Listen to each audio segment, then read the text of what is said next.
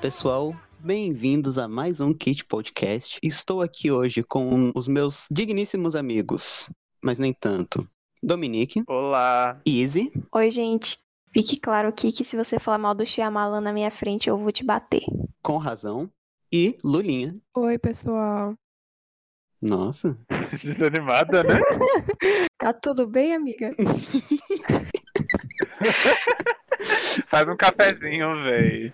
E, como vocês devem ter percebido, o episódio de hoje é sobre o excelentíssimo diretor de cinema, não sei falar o nome dele direito, Shyamalan, Shyamala, Tia da Mala, não sei. Não, fala o nome inteiro, né? Inxalá. Qual é o nome inteiro? Nem ele usa o nome inteiro, porra. Não, ele se apresenta como M. Night Shyamalan, não é só Shyamalan. Aí você tá escrotizando a carreira do cara. Ah, bom. O nome dele é Manoj Neliato Shyamalan. Olha só, tá Não vendo aí? deve ser assim que fala, mas é assim que eu li aqui em português do Brasil. Obrigado, Maia Missa. Não entendi a referência. Caminho das Índias, pô. A personagem Ah. da Juliana Paz. Ah, É Maia. verdade. Pode crer. E vamos pro episódio.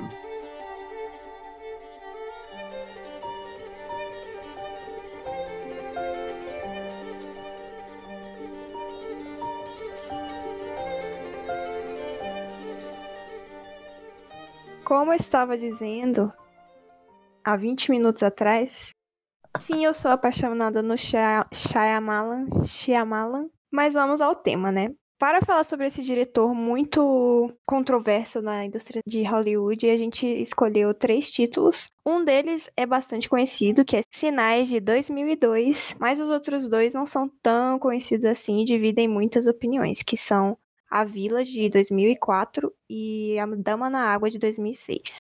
Acredito que esse último seja o menos conhecido. Bom, eu acredito que a maioria das pessoas deva conhecer esse diretor, quer dizer, a geração, as gerações mais novas devem conhecer por Fragmentado, que é um filme com James McAvoy de 2016. Mas as gerações mais antigas, como é a minha, conheceram ele por O Sexto Sentido, que é um filme de 99.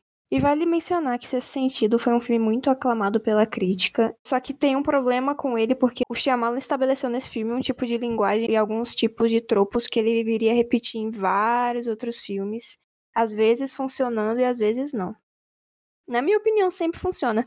Quer dizer, nos filmes dele que eu assisti, né? Porque eu sei que a carreira dele foi quase destruída quando ele fez o live action de Avatar, o último mestre do ar. E depois ele fez aquela bomba Depois da Terra, que eu nunca assisti, não pretendo. E mais outras bombas. Eu tava lendo que o filme Vidro também não foi muito recebido pela crítica.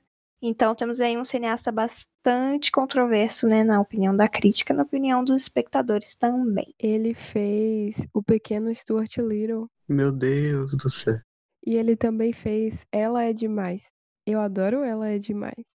Agora, eu não sabia que ele tinha feito O Pequeno Stuart Little. Eu também não, tô chocado aqui. Véi, quem ele era nesse filme? Não, mas ele não foi o diretor, não, o né? Stuart Little. Não, eu sei que ele não foi o diretor. Eu não perguntei. ter Eu feito- perguntei quem ele era. Ele deve ter feito roteiro ou produção. Aqui diz que ele tá acreditado no filme. Não, mas, ele, assim. Então, ele pode ter atuado. É isso que eu tô supondo. É, e tipo, a Wikipédia acredita o Joe Biden como roteirista de sinais. Então, assim, Caralho, não sei se essa informação é, é confiável. Mas acredito que seja. É, gente, se não for, vocês pesquisam, Eu tô gente. checando aqui. Ele é co-roteirista de Stuart Little. O Pronto. cara é um Ah, gênio. Meu Deus, o cara é um gênio. E ele foi o ghostwriter de Ela é Demais. Só pra dar o adendo aí, a sua fala, Tá Lulinha. vendo? Ele é demais, né? Ele é. ele é o cara. Ele é. Ele é o Antes da. an- Antes da Amanda Bynes, ele foi o cara. Ainda Meu é, Deus pra do mim. céu. Sempre será.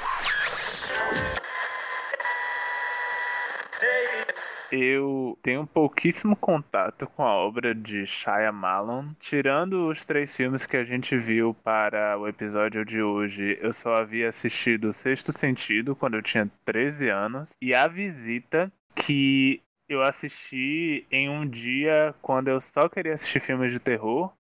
Aí eu virei a noite assistindo A Visita, O Babadook, Cloverfield e A Bruxa de Blair.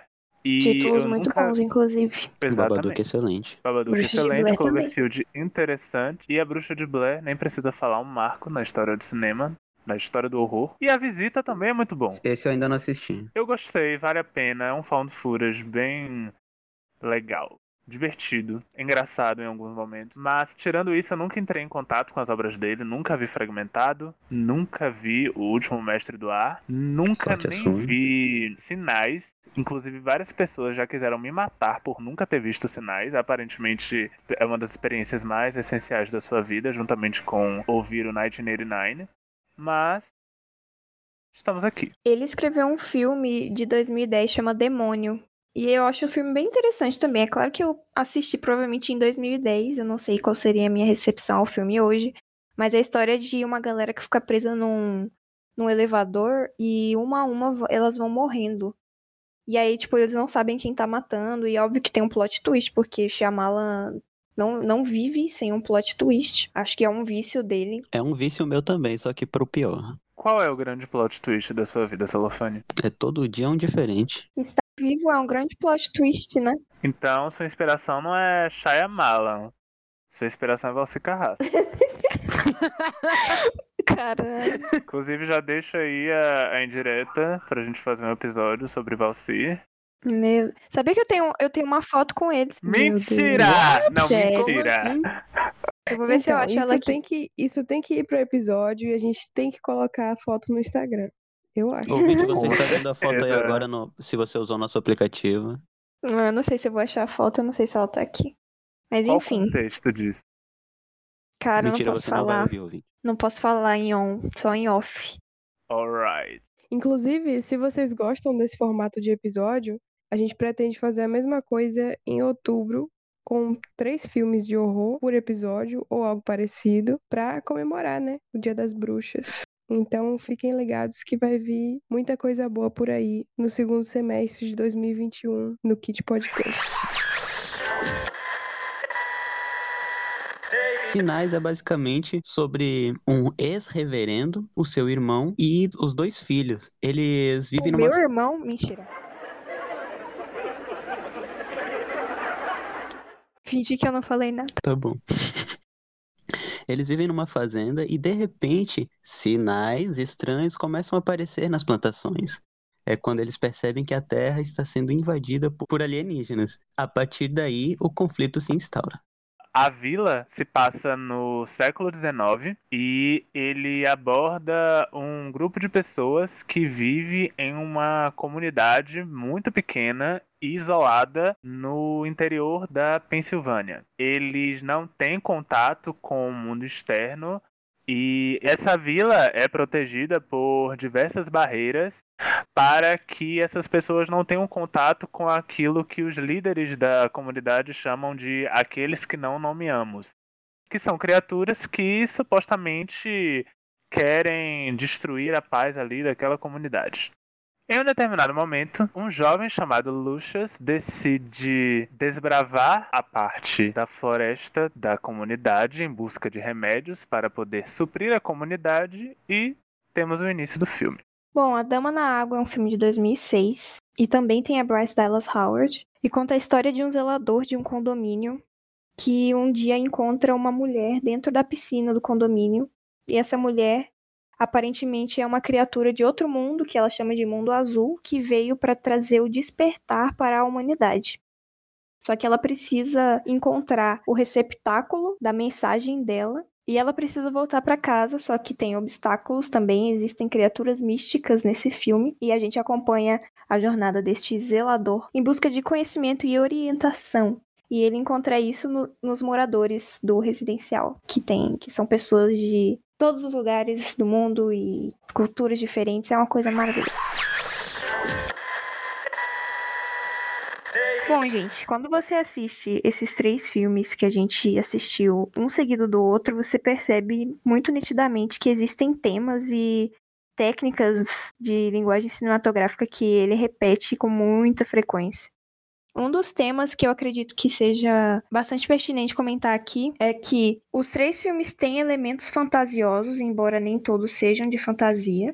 Em Sinais, nós temos uma invasão alienígena. Em Dama na Água, nós temos criaturas míticas. E em A Vila, nós temos. O conservadorismo. Cara, o Adrian Brody tá muito bom nesse filme, vocês não acham? Cara, eu amo o Adrian Brody. Amo muito e eu concordo. É uma excelente atuação tão digna de Oscar quanto a atuação dele em O Pianista. Eu também gosto bastante dele nesse filme. E dele em geral. E aí eu percebi que os três filmes têm esse aspecto de colocar a gente frente a um desconhecido. Eu queria falar que eu nunca tinha assistido nenhum desses filmes, nunca nem tinha ouvido falar, porque eu não sou uma pessoa como essas pessoas daqui que são super cinéfilas que, por exemplo, uma história que eu tenho de Dominique é que desde pequeno ele procurava saber quem fazia os filmes da Disney, tipo assim. Que criança é essa? Eu não era essa criança. Eu só assistia o filme e falava muito bonito, muito bom e acabou. É, então, eu conseguia eu já ser tinha pior, mas eu não vou entrar em detalhes. eu não quis te afundar tanto, né? Mas se você quiser se afundar depois. Eu não assisti os filmes olhando os diretores. Eu já assisti os filmes dele, aquela trilogia, né? Fragmentado, Glass. Eu assisti no cinema. Mas não sabia que era ele. Também assisti Stuart Little, não sabia que era ele. Mas enfim, esses foram os primeiros filmes dele que eu assisti realmente prestando atenção, assim, querendo saber qual o estilo desse diretor, por que, que ele faz as coisas e por que, que ele aparece em todo filme, né? Ele adora aparecer nos filmes. A fantasia dele, a maior fantasia é essa. Todo filme que ele tá, ele tem que aparecer. Graças a Deus, né? Esse rostinho bonito não pode ficar só atrás das câmeras, não. Ele é o nosso Jorge Fernando. É Jorge Fernando, né? É o Jorge Fernando deles, no caso. É, eu falei errado, vou falar de novo. Porque ele é meu, então pode falar que ele é nosso. Ave Maria. Ele é o Jorge Fernando deles. Da verdade, da Índia, né? Não do cinema americano. É, Do cinema americano, né? Ele nunca fez nenhum filme na língua indiana, como é? Hindu? Acredito que não. Acredito que não Ok. também. Então, eu me caguei toda aqui, igual você, vou falar. Ele é o é o Jorge Fernando deles. Ele é o Olha, Jorge Fernando deles. Acabou. Eu vou pode inaugurar aqui a lista de vícios do Shyamalan. Primeiro vício é o plot twist. O segundo vício é aparecer nos filmes. Em relação a aparecer nos filmes, eu acredito, na minha opinião, que dos três personagens, o mais interessante seja o de A Vila da Água. O A Vila da Água. Oxi! Fuck? Caralho, a tia... Isso foi uma referência ao Minecraft, tá vendo aí? Existe uma Vila da Água em Minecraft, né? Tá, Meu Deus do céu. que O cara pariu. tá completamente louco. Lascar, véi. Tá, Ensandecido. é. Cala a boca, véi! Você fala demais! Puta que pariu! Beleza. Eu acho, na minha opinião, não sei se vocês irão concordar. Das três aparições dele nos filmes que assistimos, porque sim, ele aparece nos três filmes. O personagem mais interessante é o Vic de A Dama na Água. Por quê? Na minha interpretação do filme, ele coloca esse personagem e ele coloca o personagem do crítico para fazer uma espécie de simbologia em relação a como a crítica cinematográfica tinha tratado os trabalhos dele a partir de sinais, visto que ele tinha sido muito aclamado em O Sexto Sentido e Corpo Fechado. Aí chegou Sinais, e principalmente a Vila, e esse amor acabou esfriando. Então, pra mim, essa presença dele ali é só pra fazer um afronte. Obviamente, a presença do crítico é muito mais nesse sentido, a simbologia chega a ser até óbvia, mas ele se insere no filme pra tornar a coisa toda ainda mais óbvia. Eu concordo plenamente, senti essa vibe também, inclusive. Concordo. Ah, sim, o personagem dele em A Vila é só um figurante, né, cara? Ele aparece por, sei lá, um minuto e meio. E a gente só vê o rostinho dele através do reflexo no vidro do refrigerador de remédios por dois segundos. Então, É isso, Não- é uma mini aparição, mas como a gente já estava assistindo os filmes em sequência, nossa experiência ficou um pouco, né, comprometida nisso, porque eu falei, ó, esse cara de novo, ele aparecendo de novo. E a Dama na Água, ele tem uma função muito importante.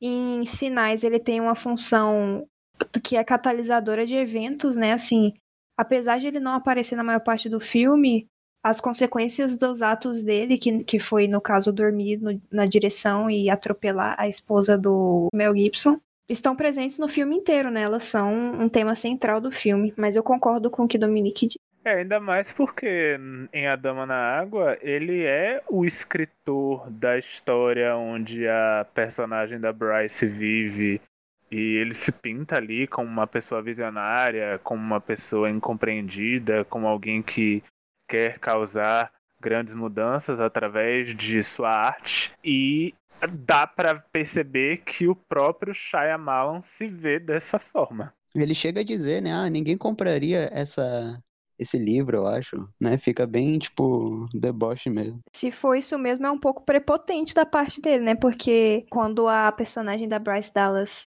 a Story, vai ler o futuro dele, ela diz que ele vai mudar o mundo inteiro, que as palavras dele vão ser sementes para ideias de grandes líderes do mundo e que eles vão é, iniciar grandes mudanças na sociedade. Então, vai- vamos com calma, Shyamalan. Seus filmes eu gosto, mas, né? A vila não vai mudar o mundo. Ué, mas o Biden não tá aí como presidente dos Estados Unidos? É verdade. Meu Deus. Véi, o Biden escreveu sinais e agora tá lá. Exatamente. Meu ó, Ele tava Deus. certíssimo. Você já contou? Vai brincando. Não, mas mais do que isso. Lembre-se que fragmentado. Não. Oxe, fala aí. Foda-se.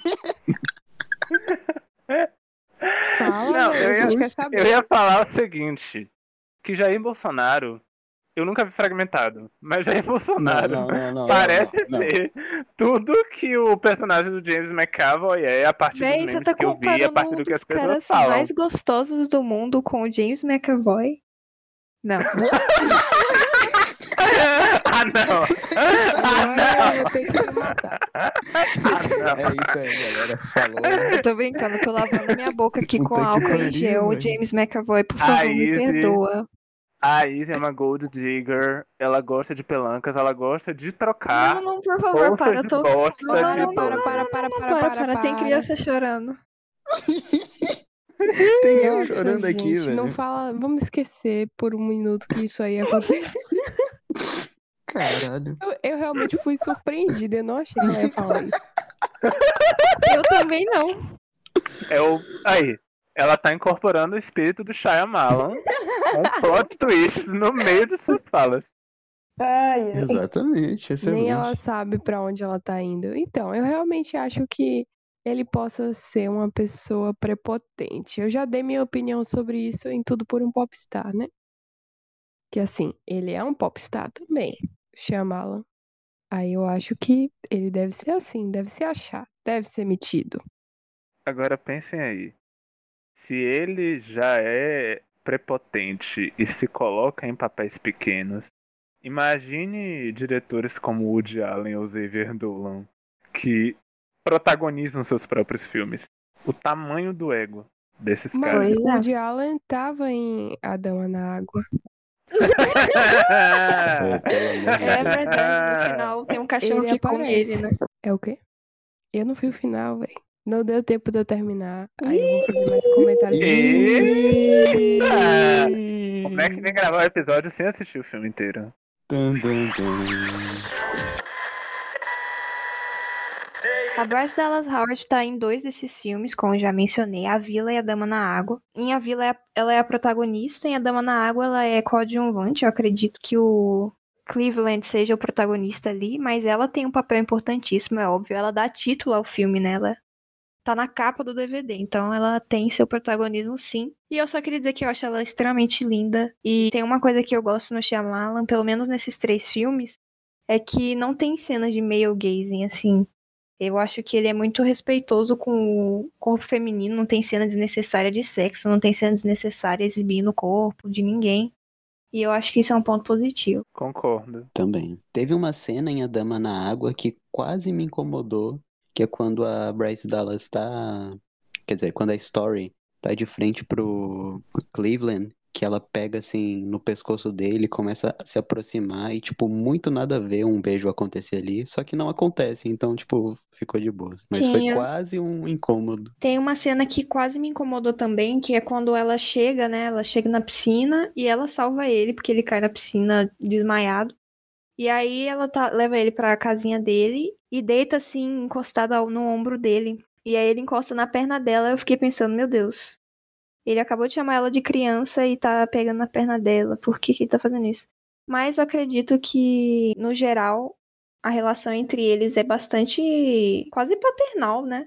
E nessa cena celofane que parece que eles vão se beijar, eu, eu também achei. Fica parecendo mesmo, porque eles vão chegando mais próximos um do outro. Só que como ela é um ser de outro mundo que não compreende bem os relacionamentos humanos, eu acho que não existe essa, esse teor sexual ali O implícito. pior é que quando eu comecei a assistir A Dama na Água, eu achei que a story ia recair em um arquétipo que agora de cabeça eu realmente não vou lembrar o nome, mas que é o de personagens femininas que geralmente são seres fantásticos conhecem tudo aquilo que acontece ou funciona no entre aspas mundo real. E aí elas são encontradas por um homem e esses homens ensinam tudo para elas como se elas fossem crianças. E geralmente esses homens mantêm relações amorosas com essas personagens. De cabeça agora eu lembro de um filme bem velho com o Tom Hanks chamado Splash, que ele faz isso com uma mulher que é uma sereia no filme. E eu achei que a story ia recair nesse arquétipo, só que eu acho que não chega a ser o caso. Se fosse, ia ser preocupante. Eu acho que o nome é Born Sexy Yesterday, não é? Eu já vi umas análises desse tipo de arquétipo dessa mulher com personalidade infantil que não conhece nada do mundo, mas que é gostosona e o cara vai ensinar as coisas pra ela e vai ter um envolvimento romântico com ela, apesar de ela parecer uma criança. Realmente eu não lembro de cabeça, mas eu acho que é isso mesmo, o nome. Esse mesmo que você falou. Só pra comentar ainda no elenco, a Vila tem um elenco sensacional, se vocês pararem pra pensar. Tanto em relação a nomes que ele coloca ali, porque você juntar Bryce Dallas, que apesar de não ter reconhecimento, digamos assim, dentro daquilo que a gente costuma bajular, que é premiação e blá blá blá, ela é uma ótima atriz. Joaquin Phoenix, Adrian Brody, William Hurt e a Sigourney Weaver em um filme só. E ainda assim você ter algumas dessas pessoas, como é o caso do Adrian e da Bryce, fazendo ótimas performances, é de se pensar que Shyamalan chegou em um determinado momento a ser um diretor visado em Hollywood, a ponto de conseguir juntar vários grandes nomes. Sim, com certeza. E eu vou aproveitar pra comentar que o Joaquin Phoenix está em sinais em A Vila. E eu acho que o personagem dele nos dois filmes é um pouco parecido. Esse é um cara tímido, fechado.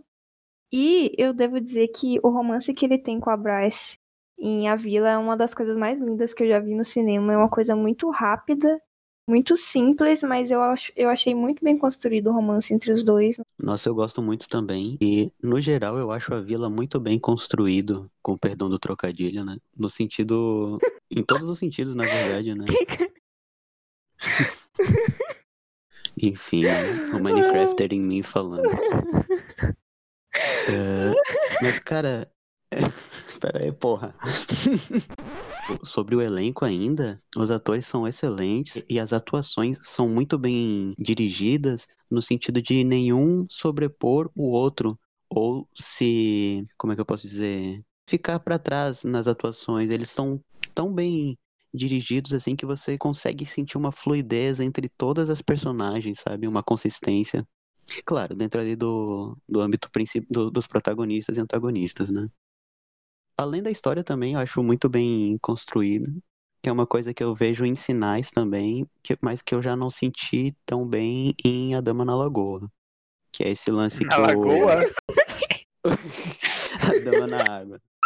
Não sei por que, que eu fico falando na sempre lagoa. isso. É, eu sempre falo na lagoa. A Um lagoa. me otário, velho. A vila na, na lagoa. Daqui a pouco. Lagoa na água.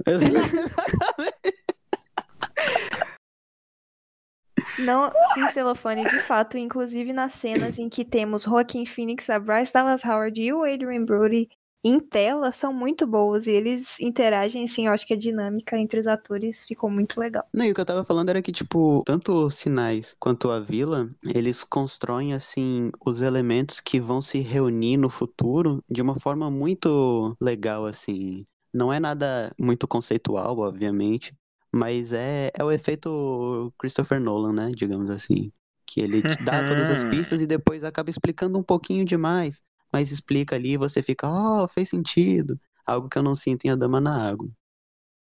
Só que, pelo menos, Shyamalan não tem um bando de insuportáveis que tratam ele como se fosse o ápice da intelectualidade no cinema. Apesar dele ter seu secto de ba... Ele tem seu secto de baba-ovo. É porque o Shyamalan não é branco, né?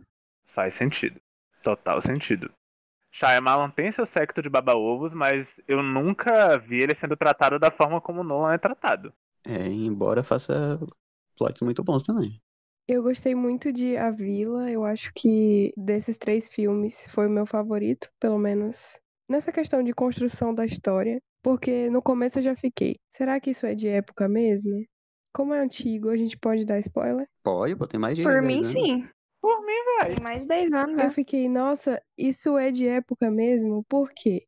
Porque como eu sou uma pessoa que não assistiu nada disso e não teve essa cultura crescendo, né? Eu fiquei, nossa, tá parecendo Midsommar. Aí eu falei, isso deve ser uma comunidade, um culto, não deve ser de época. E aí, à medida que foi revelando as coisas e tal, eu fui ficando, meu Deus.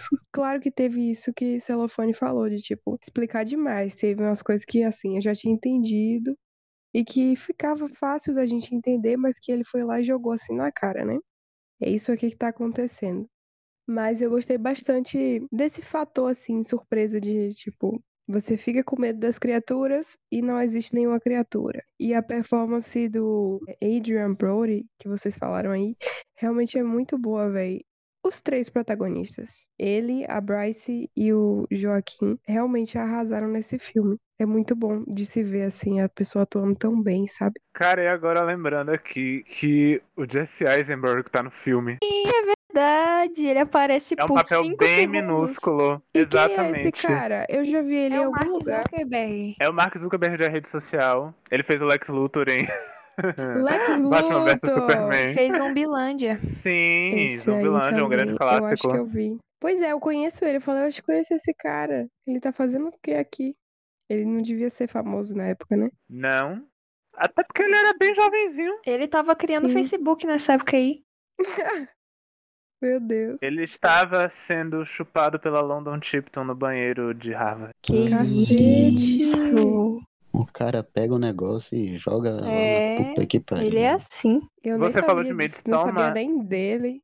Eu achei muito parecido com Midsommar, principalmente naquela cena do começo, que são várias pessoas comendo em mesas gigantes, assim, com roupas meio cerimoniais mesmo. No começo, quando tem o funeral, e depois quando tem o casamento. Aí eu falei, nossa, isso é muito Midsommar.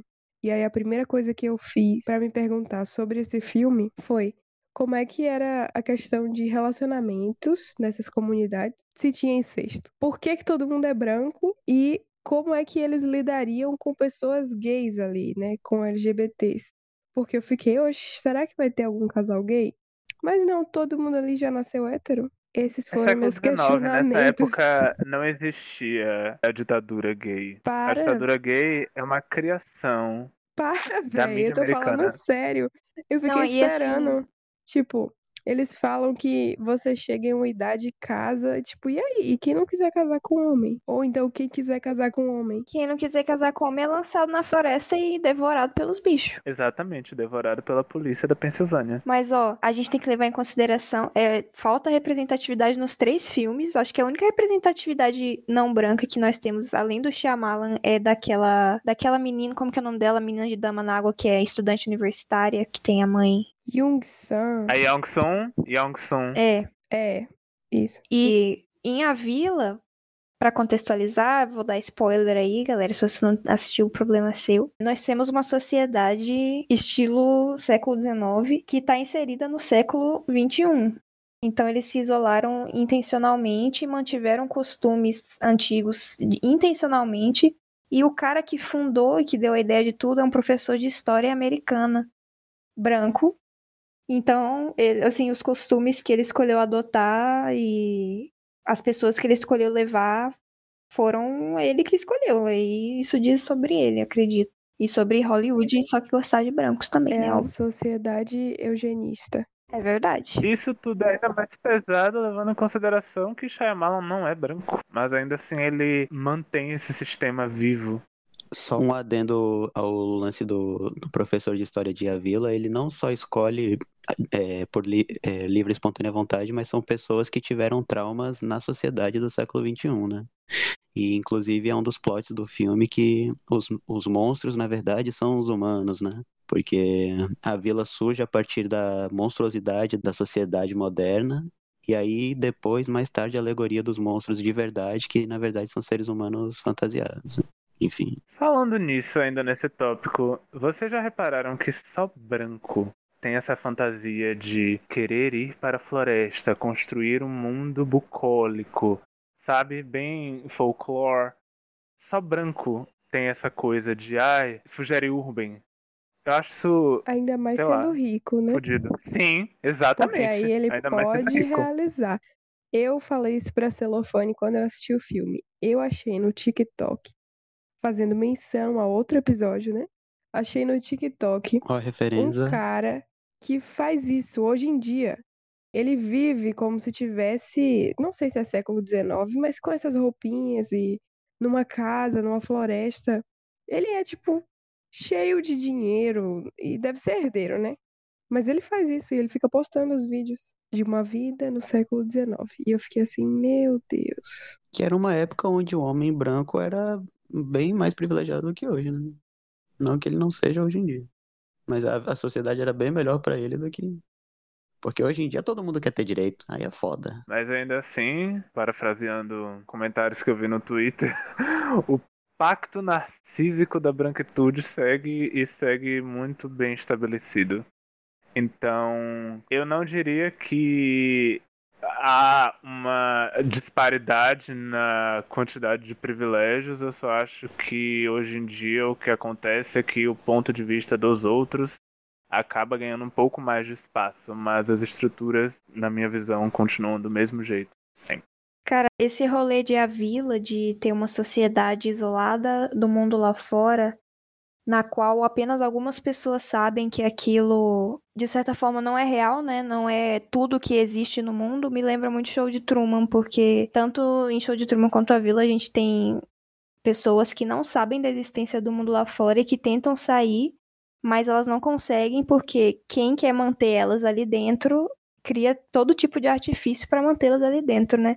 E aí eu sinto uma sensação de claustrofobia em ambos os filmes, porque você não pode entrar na floresta porque aqueles bichos são muito feios e eles vão te matar. E você não pode usar vermelho porque vai atrair os bichos. E quem tá lá fora é, é maluco, é pessoa do maluca que vai te matar, vai te esfaquear.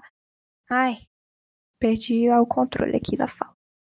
Estaremos nós em uma realidade simulada? Com certeza, o Minecraft é a realidade. Tomara. Minecraft é a realidade? É, Eu acho que The Last of Us é a realidade.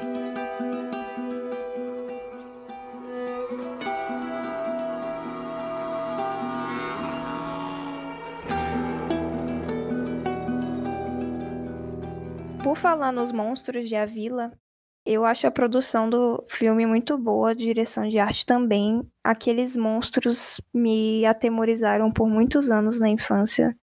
Eu não devia ter sido exposta a esses filmes na infância, na verdade. Mas eu acho eles muito bem feitos, porque eles não são de CG, diferentemente dos monstros de Dama na Água e os aliens de sinais, eles são fantasias, né? São efeitos práticos. E eles são muito feios, velho. Eles têm uns espinhos que espetam a capa e furam a capa. E eles têm cara de javali. É muito feio aquilo, cara. Me dá muito medo. Eu gosto do efeito prático por isso. Ele envelhece bem.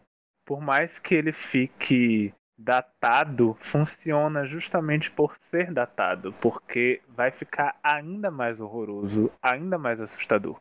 Eu não sei se vocês notaram, mas tanto em Sinais quanto Dama na Água, na verdade em A Vila também, eles nunca focam muito no monstro, principalmente em Sinais. O alien geralmente ou tá assim muito embaçado, ou como naquela cena que a gente comentou, ele tava através da perspectiva de um copo. Parece que eles queriam não dar muito na cara que o CGI tava meio ruim, e aí colocava o bicho nunca sendo totalmente exposto. Tem uma cena lá que ele é totalmente exposto, mas é só um momento. E eu acho isso bem legal. Eu gosto quando tem algo a se temer, mas a gente não sabe exatamente o rosto como é, sabe como são as feições da criatura. Eu gosto É também. tipo Bird Box. é, é isso. Mas eu gosto em Sinais também. Principalmente porque Sinais é um filme que não é sobre a invasão. Ele usa a invasão como pano de fundo para discutir questões muito mais interessantes sobre a vida humana. E eu achei essa abordagem excelente. Bom, por falar em monstros e infância, o monstro do Shyamalan que marcou a minha infância foi aquele alien de sinais passando num beco numa casa. Nossa, aquilo ali foi um marco do terror na minha infância, porque eu assisti aquilo, tipo, na televisão, pela Globo, se eu não me engano, de noite, assim. E eu tava no quarto dos meus pais. E, nossa, naquele dia, inclusive, eu dormi com eles, porque foi muito aterrorizante. E, enfim, todas as vezes que eu assisto, mesmo depois de velho agora, eu retomo aquela época que eu tava deitado entre eles ali e sentia o impacto daquele monstro.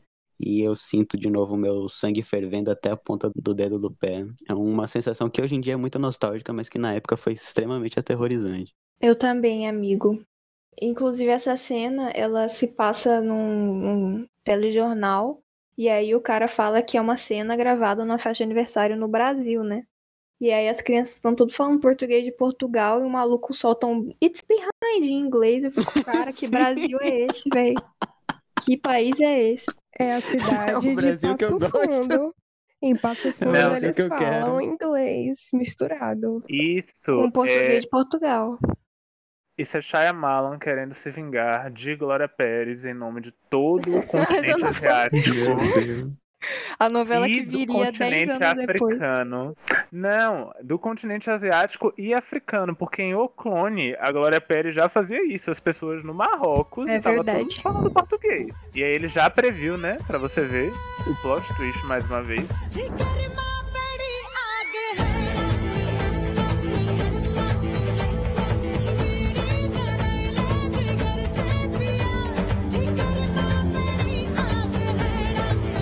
Eu também gosto muito de Sinais. Eu achei um filme muito interessante, uma abordagem diferente para esses filmes de alienígena, né? Que não é exatamente sobre os alienígenas. E ainda mais, lá vou eu dando spoiler de novo.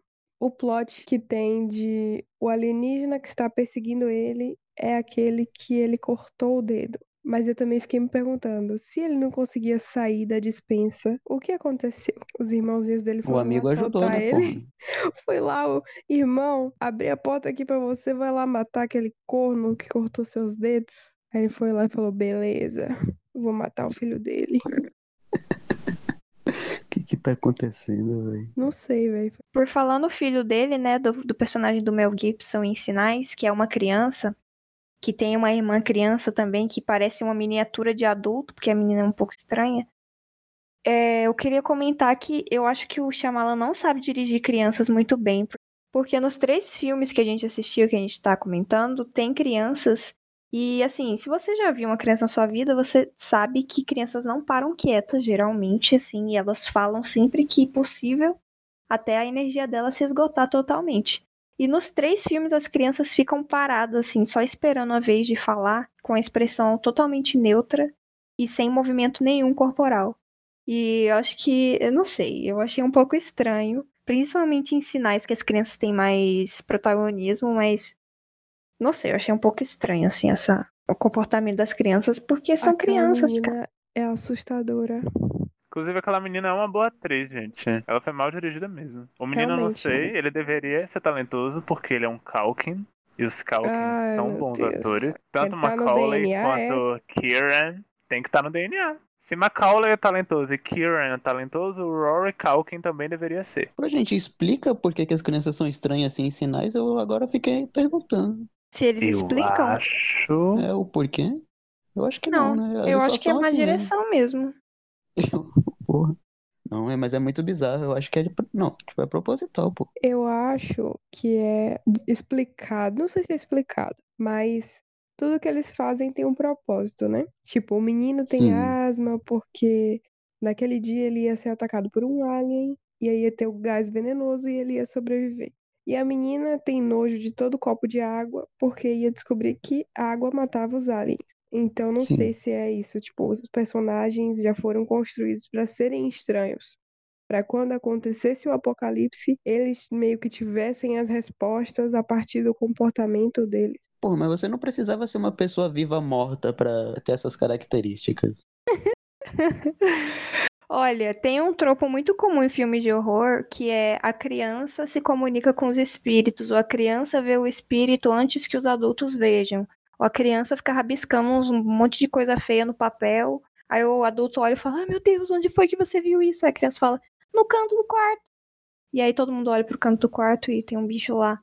E aí rola isso, né? De o menininho ele começa a pesquisar sobre alienígenas primeiro, ele começa a entender as coisas primeiro, ele fala: temos que levantar o rádio, porque quanto mais alto, mais a gente vai conseguir pegar os sinais. Então é o- talvez motivos colocar as crianças como esse, sei lá, esse meio termo de comunicação com os aliens e humanos. Inclusive, eu achei que aquela menininha seria a líder da, da dominação alienígena no planeta, mas ela não era, então foda-se. Mais uma repetição na carreira de Shyamalan, porque o filme que o tornou famoso tem esse tropo da criança. Que inclusive É ele usa de forma Verdade. bastante inteligente. Sim, realmente. Então as repetições começaram ainda no auge. Sim. Ainda comentando sobre sinais, como o Dominique falou anteriormente, a gente tem uma invasão alienígena como pano de fundo para desenvolver outros temas, né? E acredito que o tema principal seja milagres e a perda da fé, né? O, ca- o cara era reverendo, ele perde a fé quando a esposa morre, e ao final, spoiler, ele volta a ter fé, porque acontece um milagre, que é o menino ter asma no momento propício. Ah, que bom que eu tenho asma. Só que, apesar de esse ser o tema principal só desse filme, esse negócio de a coisa certa acontecer no momento certo tá presente nos outros dois também. O que vocês têm a dizer sobre isso? Vocês conseguiram identificar? Sim, eu identifiquei esse. Inclusive, eu comentei mais cedo também, né? Em como as pistas são dadas não só para o espectador, né? Mas para no universo ali do, do próprio, da própria obra, para elas se fazerem sentido no futuro, né? Mas agora, assim, eu não sei se a fé é o mesmo tema em todos esses filmes, né? Ou pelo menos em A Vila e Sinais, que é onde isso acontece com mais intensidade. Agora, mas também não sei se é isso que você, se foi isso que você quis dizer. Não, eu acho que a fé é o tema de sinais, mas esse vício de colocar as coisas. Eu não sei nem se é um vício, porque O Ah, Deus não Ex sei, pera. Machina. é um Deus Ex Machina, assim, tudo se encaixa perfeitamente. Por Ah, mas eu não exemplo, acho o Deus Ex Machina, justamente porque ele vai mostrando ao longo do filme. Tipo em Sinais, por exemplo, que ele deixa as- os copos e tal. sim. Mas eu tô falando, por exemplo, daquela cena de A Vila que a Bryce quase cai num buraco, e aí depois ela usa esse mesmo buraco pra matar o bicho, sabe? Coisas que, assim, assim, parece um problema ou parece algo irrelevante, mas no momento certo vem e resolve todos os problemas. Eu acho que falta a sutileza dele. Falta de sutileza? Pra poder apresentar essas pistas, como você mesmo mencionou, roubando seu termo. Se ele não Sim. deixasse tão na cara que aquilo ali seria importante no futuro, talvez surgiria com mais naturalidade e a gente, sei lá, conectaria depois e não já ficaria esperando aquilo ali aparecer. Cara, essa É. cena me dá tanta raiva, porque, tipo, era só o cara ter falado o nome dela. Que ela não ela ia Né? saber que não era ninguém, nenhum monstro. Como assim? E ele ficou fazendo barulho de monstro? Aquilo ali ficou tão sem sentido pra mim, sabe? uma morte que poderia ter sido evitada e não acrescentou muita coisa. Eu fiquei com pena do Noah. É, eu sinto pena, mas eu não achei sem sentido, porque em cenas anteriores ele já tinha mostrado assim um caráter brincalhão de eu não ligo muito para as regras, eu vou fazer as coisas erradas mesmo que eu seja castigado por isso e foda-se. Só que realmente a, a morte dele foi triste, só que eu acho que essa é mais uma das cenas em que o Shyamalan apresenta como sendo a, a resolução de mais um problema, sabe? Por mais problemático que isso seja, porque o Noah era o único elemento que ia contra os princípios deles na criação da vila, porque o Noah cometeu crimes, né? Ele matou pessoas, ele, quer dizer, ele esfaqueou pessoas, ele agrediu pessoas e matou animais e assustou todo mundo. E era justamente disso que eles queriam escapar quando eles fundaram aquela comunidade. Eu acho. Hum, posso estar falando besteira, como sempre, então vou abrir a minha boca e falar sim. Que os filmes dele têm potencial para ir mais além no sentido de evitar isso que você está falando. Evitar os confrontos com as normas dos universos que ele estabelece e transformar, sabe? Eu acho que, principalmente a Vila e a Dama na Água, aquilo ali que ele estabelece, apesar de que eu não acho o universo de A Dama da Água tão bem desenhado assim, é, ele poderia desconstruir todas aquelas coisas melhor. Ele poderia usar o Noah em A Vila melhor para brincar ali com essas noções de certo e errado, causar algum tipo de conflito dentro da comunidade, não necessariamente, sei lá, provocar uma rebelião ali dentro, mas não deixar com que tudo terminasse bem, entre aspas, no fim. Particularmente porque eu detesto é, finais felizes, eu queria que ele fosse menos positivo em seu olhar para o mundo. Em sinais, eu isso não me incomoda, eu acho que cabe bem. Mas em A Dama na Água e principalmente em A Vila, eu acho que ele poderia ser mais obscuro na abordagem dele. É bem o efeito Christopher Nolan mesmo, né? O cara tem tudo para fazer uma parada mais conceitual e acaba tendo que explicar no final e amarrar tudo de uma forma bonitinha. Mas Interestelar é conceitual porque ele explica o que é um buraco de minhoca. Isso é um filme inteligente, gente. Vamos dar aula, um tutorial de física quântica de 100 milhões de dólares. Tem um outro recurso que o Shyamalan usa quase até a exaustão, que me incomoda um pouco, que vai de encontro com isso que vocês estavam comentando agora, de querer explicar tudo, que é assim que tá tendo assim, o clímax e a resolução do grande problema do filme, ele coloca uns flashbacks, tanto de narração quanto de repetir uma cena do personagem falando, tipo assim, como se a gente estivesse montando as peças do quebra-cabeça. Só que eu acho que ele Sim. podia, nessa cena, ser mais, ser mais sutil e confiar mais na capacidade do espectador de montar o quebra-cabeça sozinho, principalmente porque em sinais mesmo ele repete uma cena inteira lá do cara falando sobre o milagre. E, e tipo, a gente ia acabar de assistir aquilo, cara. Confia na gente, a gente entendeu o que, que você quis dizer aí. Mas você tá esquecendo que o filme é para norte-americanos, né? Principalmente estadunidenses, aí fica mais difícil. Na era em que. Brit... Não. Oxe, Ô, véi, para de ser assim. Na era em que Britney. Não, não vou ofender a Britney. Que Eu bom. amo a acho Britney. bom. Melhor mesmo. Não, mas eu ia dizer o seguinte, que americano sempre foi burro, mas eu acredito que lá nos anos 2000 a burrice era demais, sabe? Demais. É só você olhar as coisas que eles consumiam na época. Como assim, cara? Tu não tá vivendo os anos 20? Tipo, se você acha que 2000 Não. o povo- era burro, Véi, a ascensão de 2021... Felipe Neto foi nos anos 2000, então cala a boca. A gente tá falando dos Estados Unidos. Neto. Tá falando dos Estados Unidos. Exatamente. Você tem um ponto por causa do governo Trump. Mas, sei lá, os anos 2000, as pessoas glorificam demais aquilo, sendo que tem muita, muita coisa estranha ali na cultura norte-americana dos anos Eita, 2000. E talvez o cinema de Shyamalan seja um reflexo disso. Verdade. A melhor coisa dos anos 2000 é o filme 2001, A Odisseia no Espaço. Tava esperando. Quem é que já tava esperando?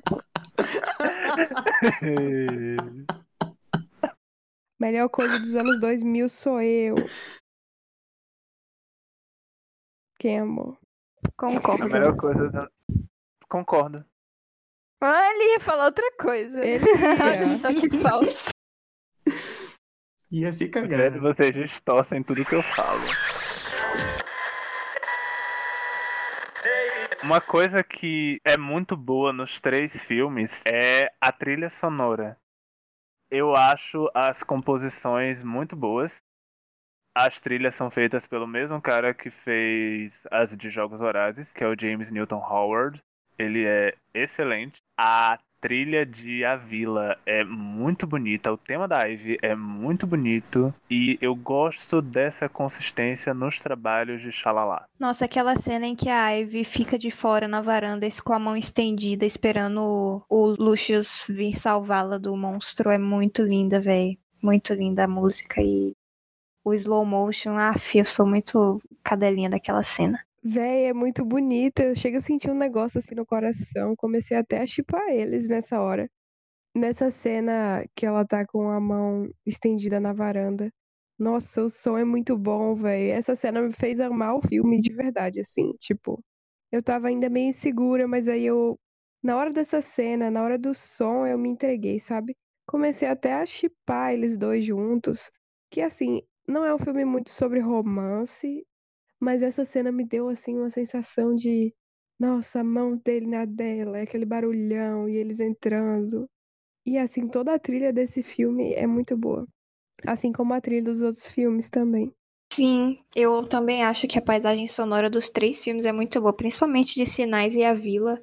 E o Shyamalan usa muito bem o som, cara. Ele não subestima assim a importância do som nos filmes e tem cenas em que a gente não vê o que tá acontecendo, mas a gente escuta. Tem cenas. Outro recurso que ele usa bastante é de mostrar um diálogo só filmando um dos personagens que tá falando. E a gente só escuta a voz do outro. E, nossa, Exatamente. é. muito bom. O cara é mestre de som, na real. Eu não sei se esses créditos vão pra ele, né? Porque eu sei que tem profissionais que, que vão trabalhar na área do som. Mas alguma influência com certeza ele tem nesse processo. E assim, fugindo um pouco do tema técnico, eu só queria comentar que, além do fato de ele não fazer meio gazing, eu acho que a representatividade feminina em A Vila é muito interessante, porque a gente tem a mocinha que tem tudo pra ser a mocinha pra- que vai ser salva, porque é uma moça cega, e aí você pensa que é indefesa, mas no fim é ela que vai buscar medicação. Ela que atravessa a floresta em busca de medicação pra salvar o Joaquim. É claro que a motivação dela ainda é um, um homem, mas eu achei legal essa inversão. Então, ainda sobre os aspectos técnicos, tanto a vila quanto os sinais, pra mim, são muito uniformes no aspecto da filmografia. Porém, em A Dama na Água, tem alguma coisa muito estranha com alguns enquadramentos que me incomoda. Às vezes parece até, não quero soar prepotente, mas assim como se estivesse errado, mas talvez propositalmente errado. Alguns enquadramentos com closes em pedaços que não têm destaque, quando na verdade o destaque é um personagem lá atrás. Alguma, algumas coisas assim, eu não sei nem dizer, na verdade, o que que tá estranho, mas eu sinto algumas coisas estranhas em alguns enquadramentos em A Dama na Água. Tem uma cena em A Vila que a Ivy tá na floresta, e aí a gente vê ela bem de cima, como se a câmera estivesse em cima de uma árvore. E aí eles começam a dar zoom out. Só que o zoom out dá uma parada assim brusca, e eu achei muito grosseiro essa, essa parada brusca do zoom, porque tira a naturalidade do, do movimento, né? E é como se a gente ficasse por um segundo consciente de que aquilo é uma câmera filmando uma cena fictícia. Não sei se vocês perceberam isso, se vocês acharam mesmo, mas eu achei um pouco grosseiro esse, essa tomada. Você falando isso me lembrou de algumas outras cenas com zoom que são estranhas também. Eu acho que ele não, não, não se dá muito bem com zoom, na real. Uma coisa interessante são as cores desses filmes. No filme A Vila, em especial, as cores são utilizadas como um elemento da narrativa. Por exemplo, a cor vermelha não pode ser utilizada porque é a cor má, a cor do mal. E a cor mais segura, que traz mais segurança e conforto para as pessoas, é a cor amarela. E uma cor que está muito presente também nos figurinos das pessoas são essas cores assim, verde, azul. Ele gosta muito de usar dessas cores. Aí eu gosto muito da coloração dos filmes dele. Eu acho muito interessante.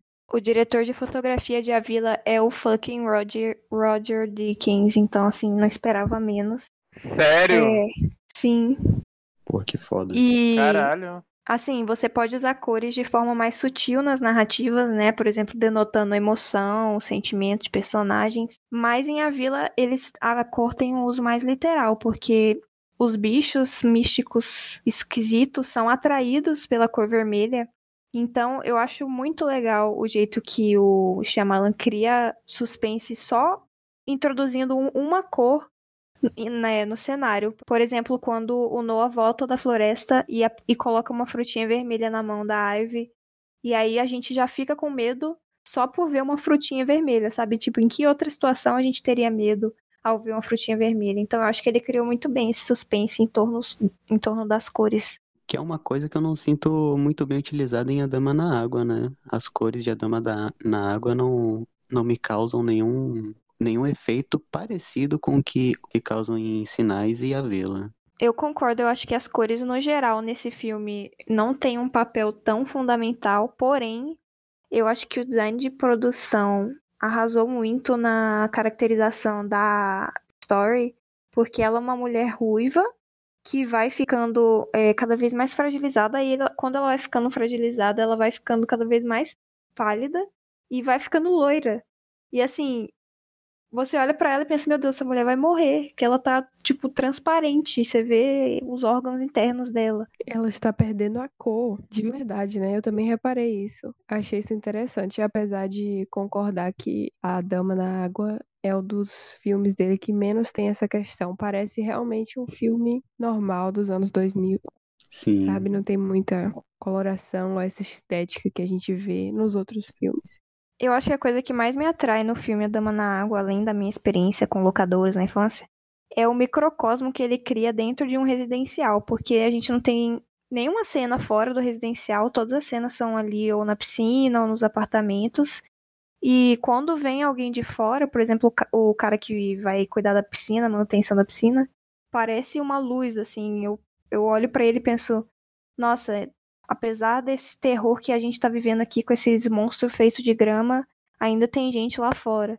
Que é o, o, o rolê de A Vila também, né? Assim, é, apesar dos monstros que tem aqui dentro, é, a gente descobre que lá fora ainda existe vida. É, e por falar em monstros, é outra, outra característica que harmoniza entre os filmes, né? A- o design dos monstros, que é aquela coisa meio natureza, meio fantasia. Não sei explicar direito, mas assim, os monstros em, em ambos, a Vila e a Dama na Água, em Sinais não tem, né? Porque são alienígenas. Mas eles têm essa coisa assim, né, de raízes, troncos, galhos, meio que uma manifestação da natureza, de certa forma, assim. Eu acho muito bonito essa estética e, e gosto muito de ver nos, em ambos os filmes. Os aliens também são a manifestação da natureza, só não é da natureza da Terra. Boa, garota! Excelente, é verdade. Bem observado. Militou, Muri. em cima dos aliens, velho, meu Deus do céu. Tá on fire, velho. Último plot twist desse episódio é a pergunta fatal. A resposta pode estar errada ou certa. E se tiver errado, a gente vai expulsar o membro do Kit Podcast. A pergunta é a seguinte: Shyamalan merece uma segunda chance? Valendo. Sim. Ou de que sim, né? Ou de que sim. Ó a divulgação aí! Ó a divulgação! Dominique? Eu acho que ele já recebeu a partir do momento em que a Lady Gaga se inspirou em sinais pra fazer o material de divulgação do Cromática. A segunda chance dele já tá aí. Como assim você fala isso? Ninguém sabia disso. Ela se inspirou, foi? Eu não sabia. Na verdade, isso era uma tentativa de piada. É, tudo bem. aí, a Lulinha bagunçou aí agora. É. Bagunçou Perdão, mesmo. perdão. Eu vou responder a pergunta aqui, se vocês permitirem. É. Não. Eu permito, sempre terá uma chance. Shyamalan Fala, sempre terá uma chance no meu coração, principalmente se ele tiver com aquele cabelinho de Adama na água, coisa mais Sim, muito bonito, Meu muito Deus. bonito mesmo. gato. E é isso. Tchau. Agora estamos todos liberados para comer. Aê! Depois de duas horas. tchau, gente. Tchau, gente. Tchau, amigos. O cara vai comer duas vezes, velho. É o verme. Meu Deus.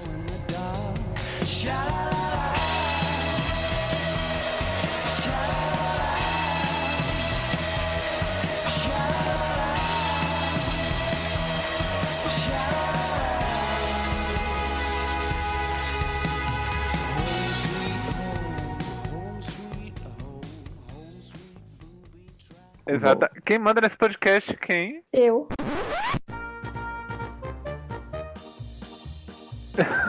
tá bom, Izzy. Bom, pessoal, como. Como é que é o nome dele mesmo? O Celofane falou. É, nós estou. Não, ela é apaixonada pelo cara e não sabe o nome. Pra você ver como é o Eu sou apaixonada comprometimento de por Izzy nos relacionamentos dela. Não. Ele se cagou o todo Shyamalan. agora. Se Mas confundiu. eu tô falando do, do Ih. Shyamalan. Celofane. Mas eu Eu sou tava apaixonada do Shyamalan. Shyamalan. Você falou o Se quê? cagou. Você Você Não, falou Perceba, como é eu o nome tava- dele mesmo, Celofane? Eu tava falando como ele Ô, falou. gente, o episódio. Ah, Lulinha. Lulinha. Vai, Peraí, então. gente, causa aqui. Pode falar, pode falar. Exata. Oi? O cara vai concordando sem ouvir. Fala, você tá fazendo o quê? Tá Quando? comendo, né, safado? Ele tá É, eu que eu ia comendo, você vai se fuder. Eu tô aqui com Todo mundo fome. aqui com fome, velho. Que bicho Eu vagabundo. falei que eu não ia falar.